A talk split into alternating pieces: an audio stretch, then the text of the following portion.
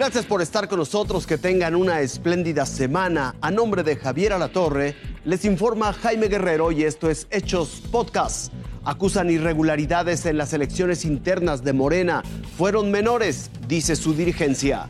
Estados Unidos, en operación antiterrorista, abate a Ayman al-Zawahiri, considerado el número dos de Al Qaeda. Más de 2.8 millones de morenistas salieron este fin de semana a elegir a representantes de órganos de decisión del partido y personajes que someterán a cirugía sus documentos básicos. Una jornada que no estuvo exenta de presuntas irregularidades. Hola. El nombre de la persona por quien votar eh, engrapada. Es decir, las personas ya tienen el nombre por quien van a votar y llegan y le quitan la hoja engrapada. Hechos que para su dirigente nacional Mario Delgado no empañan la mayúscula participación de quienes simpatizan con el partido fundado en 2014. Es sorprendente este movimiento, cómo la gente siempre sale a responder, a respaldar a Morena. Pues vamos a tener un partido más fuerte, más organizado, vamos a reforzar nuestra vida institucional. Aún así, alistan sanciones para los acarreadores y la jornada se repetirá solo en cinco distritos, incluido Gómez Palacio Durango, donde las sillas y mesas volan.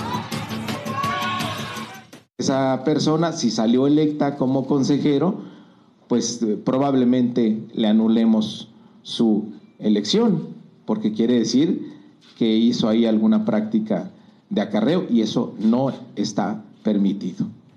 Y con estas estimaciones de la jornada ya se reparten los Tres mil eh, congresistas electos serán quienes integren los consejos estatales de Morena. Y estos consejos estatales tendrán la facultad de elegir en cada una de las entidades federativas al presidente o presidenta, secretario o secretaria general del partido.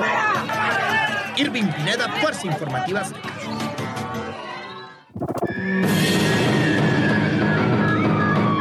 Este fue Ayman al-Zawahiri, el terrorista internacional más buscado del planeta. 25 millones de dólares había de recompensa por quien lo entregara.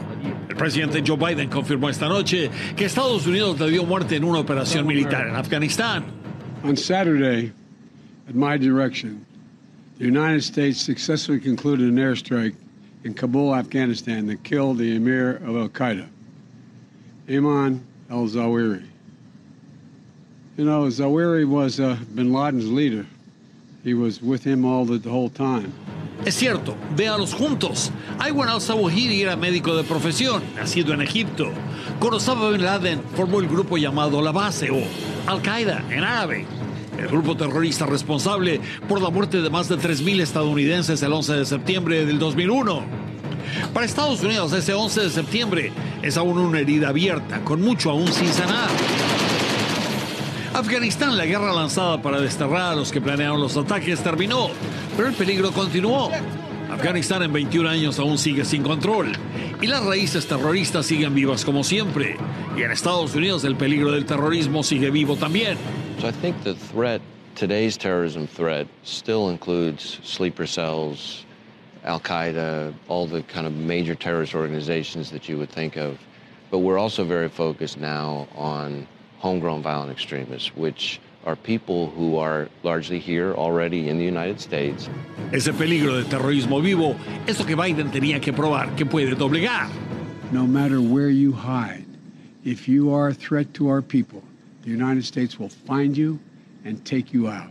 Jaime, con la muerte del líder de Al-Qaeda había que poner las cosas en perspectiva, porque está muy claro que muerto el líder, ahora surgen 20 más. Eso es lo que siempre ocurre.